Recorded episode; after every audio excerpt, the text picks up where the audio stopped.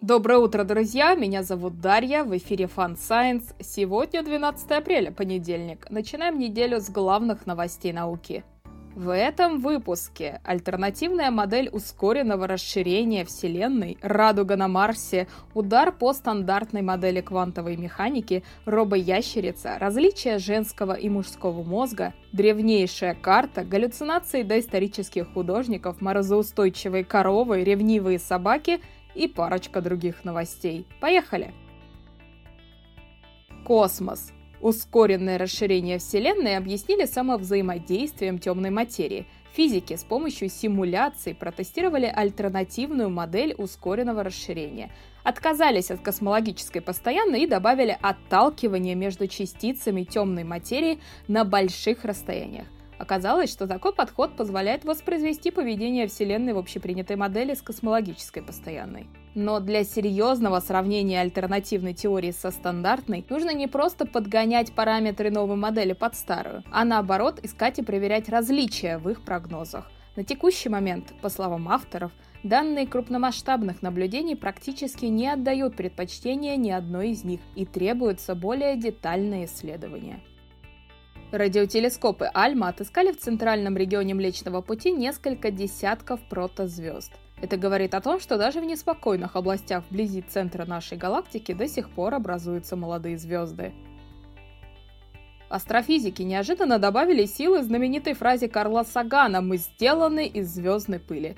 В двух новых исследованиях ученые изучали судьбу углерода на первых этапах формирования системы и планеты, Оказалось, чтобы на Земле появилась жизнь, углерод должен был прилететь из межзвездного пространства уже после формирования протопланетного диска. И если бы наша планета не потеряла значительную его часть на первых этапах, она бы стала еще одной Венерой. В общем, очень любопытное исследование, в очередной раз доказывающее, что для появления жизни должно многое совпасть. Осирис Рекс совершил финальный облет астероида Бенну, сделав детальные снимки места забора пробы грунта. Ожидается, что передача снимков на Землю продлится до 13 апреля.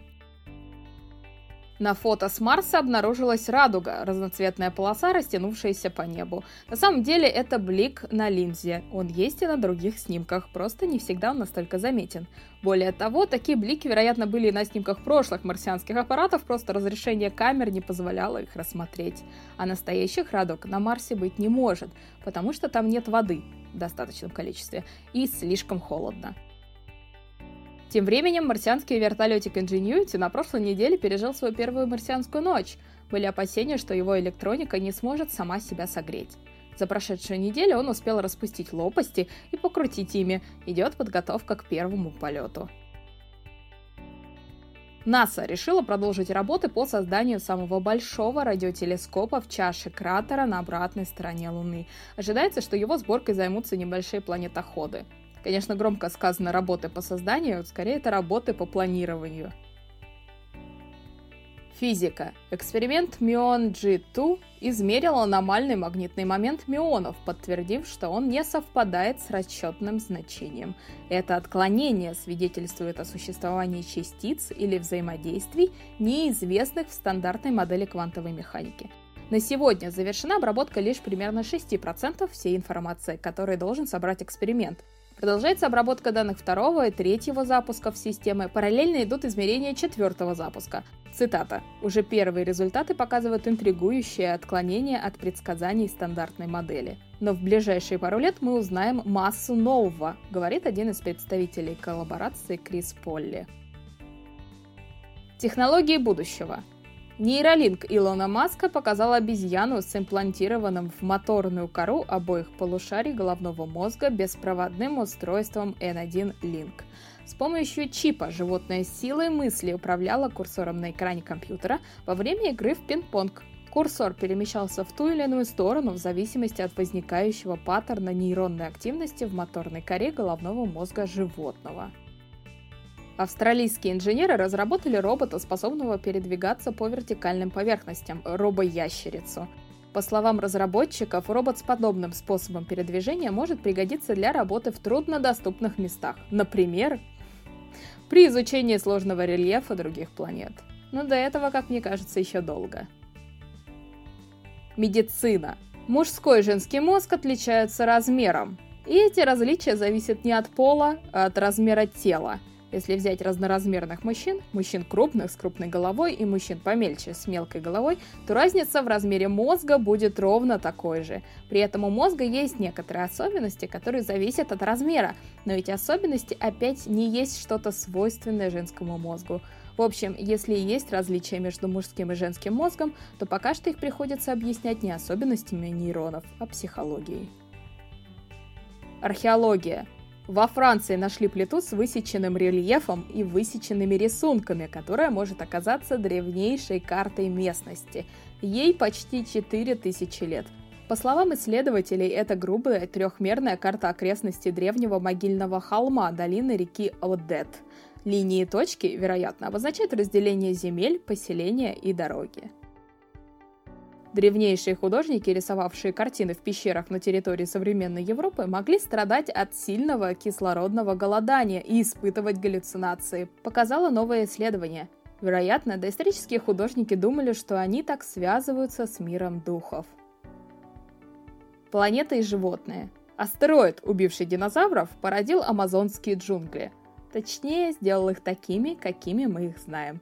До падения астероида леса в Южной Америке были хвойными и полны папоротников. Отчасти это произошло потому, что вымерли динозавры, которые съедали все нижние ярусы леса. А отчасти потому, что цветковым растениям оказалось проще восстановиться на удобренной пеплом земле. Коровы, которые живут в Якутии, способны переносить жесточайшие морозы до минус 70 и ниже. Очевидно, за долгие годы жизни на севере у коров появились какие-то генетические мутации, сделавшие их морозоустойчивыми. И вот в их генах нашли африканский след. Своей морозоустойчивостью якутские коровы обязаны афроазиатским корням. Нет, это не значит, что африканские и азиатские породы коров из далекого прошлого были холодоустойчивыми. Просто в их ДНК были участки, которые могли изменяться так, чтобы сделать следующие поколения коров морозоустойчивыми. Также у якутских коров нашли мутацию, которой нет больше ни у каких других коров, но которая есть у некоторых морозоустойчивых животных. Мутация влияет на работу сердца. Вся эта новая информация пригодится генетикам для выведения возможных новых пород.